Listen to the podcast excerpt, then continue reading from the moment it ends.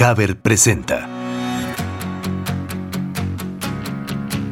Bienvenidos a Cimientos Podcast, un espacio que diseñamos para aquellos que piensan que todas las decisiones que tomamos en la vida se convierten en los cimientos sobre los que construimos nuestra historia. Comenzamos. Hola, ¿qué tal amigos? ¿Cómo están? Me da muchísimo gusto compartir con ustedes un capítulo más de Cimientos Podcast. Yo soy Pablo.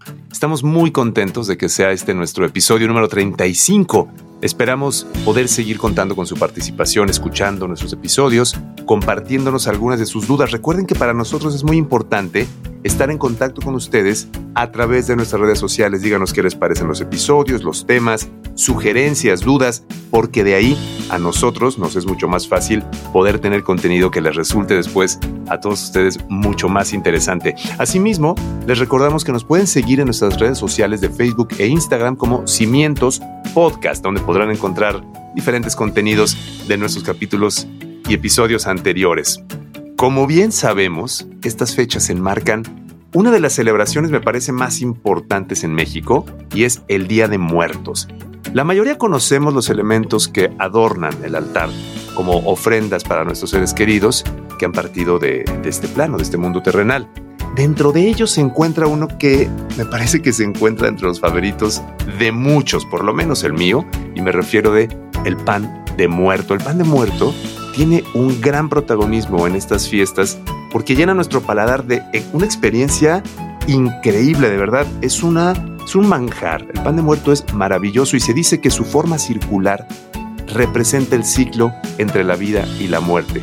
Además de que las figuras que se encuentran en la parte superior simbolizan un cráneo y las cuatro canillas, haciendo alusión a los huesos del cuerpo humano, aunque también pueden simbolizar las lágrimas de las personas que ya partieron. Esto es uno de los ejemplos de pan de muerto que existen en México, pero miren, por eso mismo estamos tratando este tema.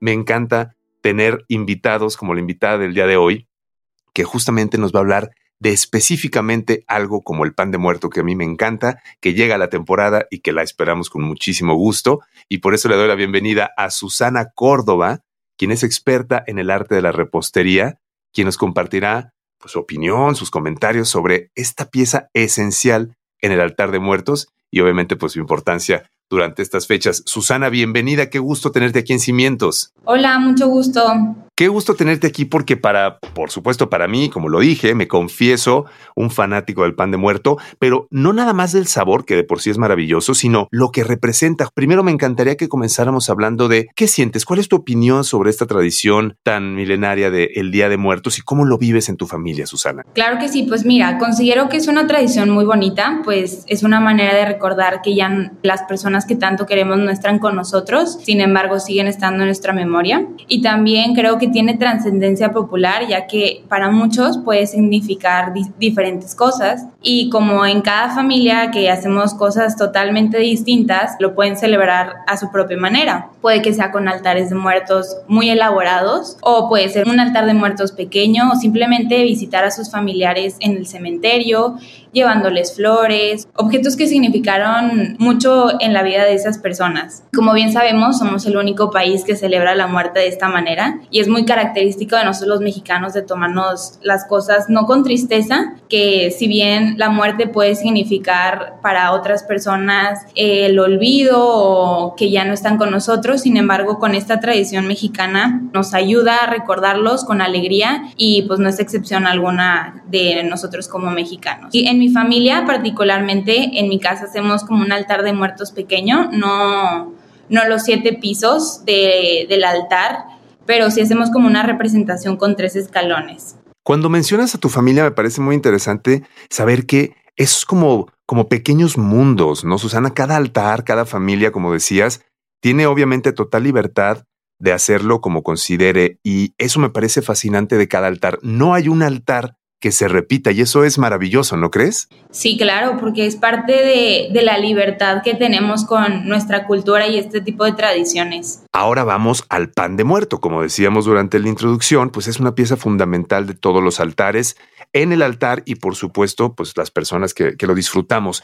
¿Qué tanto sabes del contexto, de su origen, Susana? Pues mira, es una cultura muy emblemática en México el pan de muerto y más cuando se acerca las fechas de noviembre. Es muy característico que, que el pan de muerto sea con naranja y con la flor de azar. Y esto se remonta a la época prehispánica donde se preparaba un pan de amaranto y maíz seco que se le conocía como mariposa y esta era como se le colocaba como ofrendas a los dioses. Wow, mencionas la naranja porque además es una mezcla de ingredientes también muy, muy sui generis, ¿no? La cocina mexicana se caracteriza por este tipo de mezclas y en el pan de muerto no es la excepción. Me parece muy interesante. Ahora, desde el punto de vista de la repostería, porque, bueno, mucha gente no sabemos, yo me incluyo, realmente cuáles son los métodos de preparación, si son diferentes, si hay una sola receta.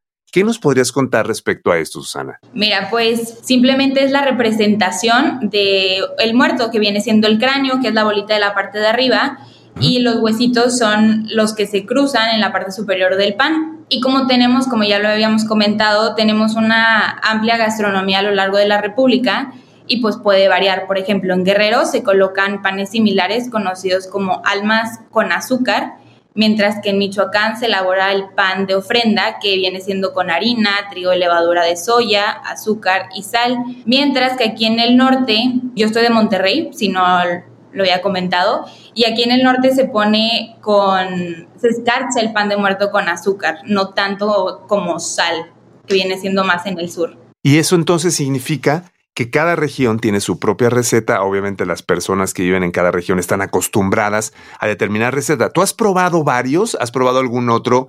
Obviamente, como nos dices, eres de Monterrey, pero ¿has probado alguna otra región que te haya gustado? ¿Has experimentado algunos otros? ¿O, cómo te ha ido con esto de probar algunas otras recetas? Sí, el que más yo prefiero el de Monterrey, la verdad, y me gusta más, soy más de, de, pan con azúcar, pero el de Michoacán está muy rico también. La receta que tú conoces nos la podrías transmitir. Esto lo digo porque seguramente habrá muchas personas que escuchen este episodio que por primera vez quizá se aventuren a la idea de primero conocer los ingredientes a detalle y luego, ¿por qué no, en algún momento intentar elaborar la receta. ¿Qué tan difícil es hacer pan de muerto, por ejemplo, en casa, Susana? Claro que sí, no es nada complicado, la verdad sí toma su tiempo, pero puede ser una actividad que lo hagan en familia. Hace como dos semanas yo lo hice con mi hermano y, es una muy buena este, manera de pasar el tiempo. ¿Nos podrías contar un poco sobre, no sé si hay mucho detalle, como tú quieras compartir, cómo sería el proceso de hacer pan de muerto, Susana? Claro que sí, mira, son dos etapas, se divide en el prefermento, que esto si toma su tiempo, una noche antes del día que lo vais a preparar, tienes que combinar leche, levadura y harina.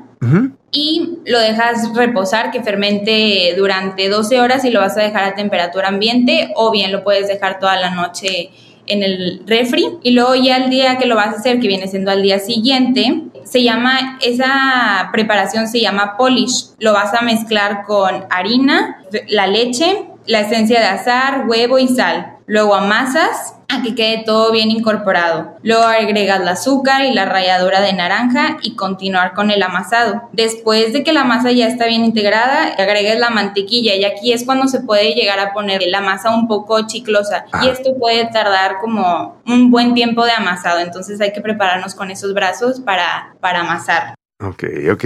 Y luego llega un punto donde ya no se pega y es, se le conoce como el punto ventana donde agarras eh, un pedazo de, de, la masa y lo, lo vas separando y si se, se pasa como la luz y ves como las membranas es que ya está listo. Si se rompe cuando lo estiras todavía no está listo y falta amasar, que es la, el desarrollo del gluten. Bien, y luego lo dejamos reposar a que fermente y doble su tamaño, ya que fermente y pasa alrededor de 45 minutos, depende qué tan, tan cálido esté el ambiente. Si vives en una zona muy fría, puede que se tarde un poquito más. Separamos en 100 gramos y salen alrededor de 10 testalitos y ya es cuando se hace el, el amasado de, de los huesitos y del cráneo se separa este, los testalitos de los 10 gramos en cuatro, separamos un cuarto y con ese cuarto hacemos la bolita y los huesitos. Ok. Luego volvemos a bolear las, la, el resto de la masa, se coloca y se pega con agua los huesitos y el cráneo y volvemos a dejar fermentar por otros 30 minutos para que vuelva a doblar en su tamaño y ya es cuando hornean. Uno ve el pan de muerto y me parece muy interesante que lo vas construyendo en diferentes etapas, con diferentes partes, luego vienen los huesitos. Me parece, me, me empecé a imaginar conforme lo ibas preparando y es lo que tiene el simplemente escuchar la voz de alguien describir sin imágenes, porque me vinieron un montón de escenas a la cabeza y te agradezco mucho por eso, pero llegamos al punto del horneado. Llegamos al punto del horneado, ya se sacan del horno y dejamos enfriar un poco y ya cuando se enfríen tenemos que tener preparada la mantequilla derretida y los vamos a barnizar que viene siendo con una brochita y mantequilla, se, se barnizan de mantequilla el, el pan y luego se les polvorea el azúcar y ya está listo para su consumo. Wow, qué rico, suena increíble. Tú, por ejemplo, ¿con qué lo acompañas, Susana? ¿Con alguna bebida en especial? ¿Con qué le recomiendas a la gente que escuche este episodio acompañarlo? Yo lo acompaño con chocolate caliente. Uy, qué rico. Es una gran receta, Susana, y de verdad, cuando nos estabas describiendo esta presentación, esta manera de prepararlo, pues yo insisto, mi imaginación se fue y darte cuenta cuál es el proceso me parece muy valioso, porque llegar nada más a comprarlo, comértelo y disfrutarlo es bueno, pero darte cuenta de todo lo que hay detrás y la cantidad de personas que están involucradas en esta época. Es maravilloso. ¿Algo que quieras agregar, Susana, para despedir este episodio? Pues yo creo que, que se animen a hacer este, el pan de muerto. Es una muy bonita tradición y pues que sea parte, que se convierta un, una manera de pasar tiempo en familia recordando a los que ya no están con nosotros, pero que siguen estando en nuestros corazones y en nuestras mentes. Tienes razón, Susana, y tienes también razón diciendo esto de México. Es un país lleno de muchísimas tradiciones y aunque todos seguimos las mismas costumbres como parte de esta cultura, cada región y me atrevo a decir cada familia suele tener características muy particulares donde sin duda el pan de muerto es un símbolo durante estas celebraciones del 2 de noviembre. Es un platillo, como lo decía Susana, que une a todo el país, pero también es muy interesante saber que hay diferentes recetas, maneras de prepararlo, métodos en cada una de las regiones y me abre un panorama que yo no conocía, Susana. Así es que por nuestra parte queremos agradecerles que nos hayan acompañado en nuestro episodio número 35 y sobre todo que sigan siendo parte de esta historia, de nuestro podcast. Esto es Cimientos Podcast. Nos encanta compartir con ustedes todos estos momentos mediante este espacio y no se olviden de estar pendientes de nuestros siguientes episodios, seguirnos por supuesto en nuestras diferentes plataformas y redes sociales. Yo soy Pablo y nos escuchamos hasta la próxima. Muchas gracias. Esto fue Cimientos Podcast, un espacio que diseñamos para aquellos que piensan que todas las decisiones que tomamos en la vida se convierten en los cimientos sobre los que construimos nuestra historia. Hasta la próxima.